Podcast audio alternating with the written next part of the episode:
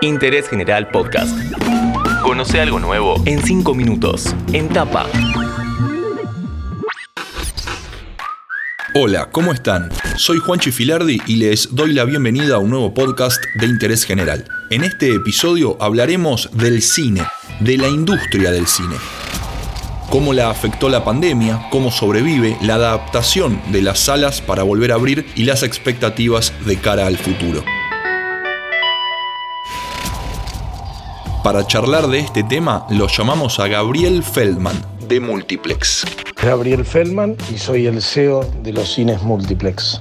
En líneas generales, ¿cómo está el cine tras más de un año de pandemia? ¿Qué pasó durante el tiempo de confinamiento?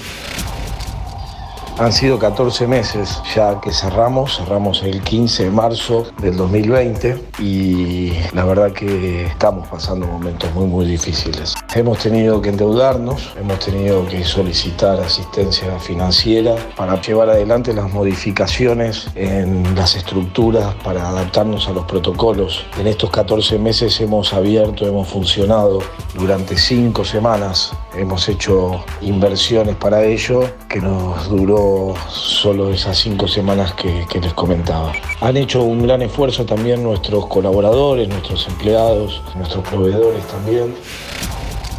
Hablando de los nuevos protocolos, ¿el cine es un lugar seguro? ¿Qué modificaciones se hicieron?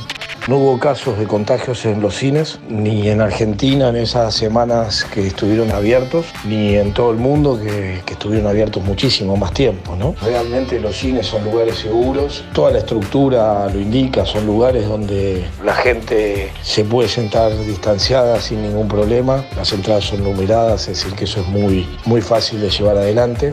El aire se renueva en los cines, siempre se renovó varias veces por hora, es decir que son lugares normalmente ventilados. Hoy son más ventilados aún por las exigencias del protocolo. Además ahora hemos agregado filtros F7, que es lo que nos pedía el protocolo, que son filtros similares a los que utilizan los aviones. El cine hoy es mucho más seguro que antes, ya lo era.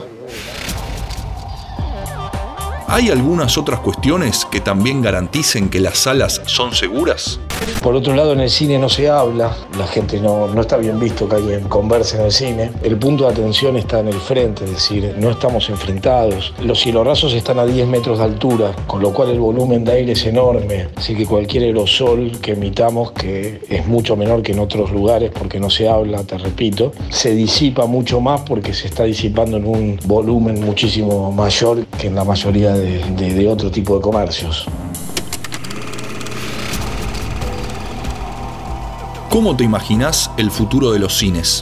Soy muy optimista con respecto al futuro del cine porque lo ha demostrado esas cinco semanas con el aforo limitado, con todas las restricciones, con todos los problemas. La gente volvió al cine, claro, mucha menor proporción de, del pre-pandemia, pero la gente se acercó y mostró que realmente el cine sigue vivo y que la gente quiere y disfruta la experiencia de ir al cine. Tendrá que convivir el cine con el nuevo hábito de consumo de películas. Durante la pandemia, las plataformas explotaron.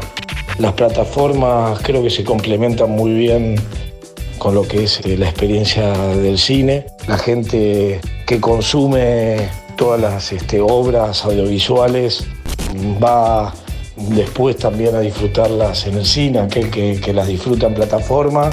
Después que cuando hace una película que le interese, la va a querer ver en el cine, creo que se complementan.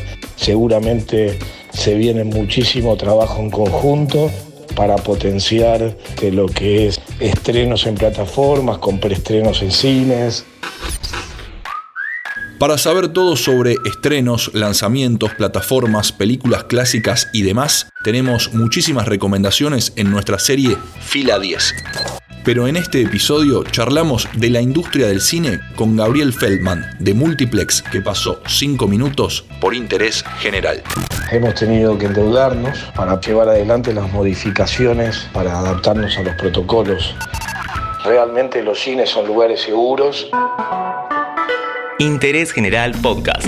Encontrarnos en Spotify, en Instagram y en interésgeneral.com.ar.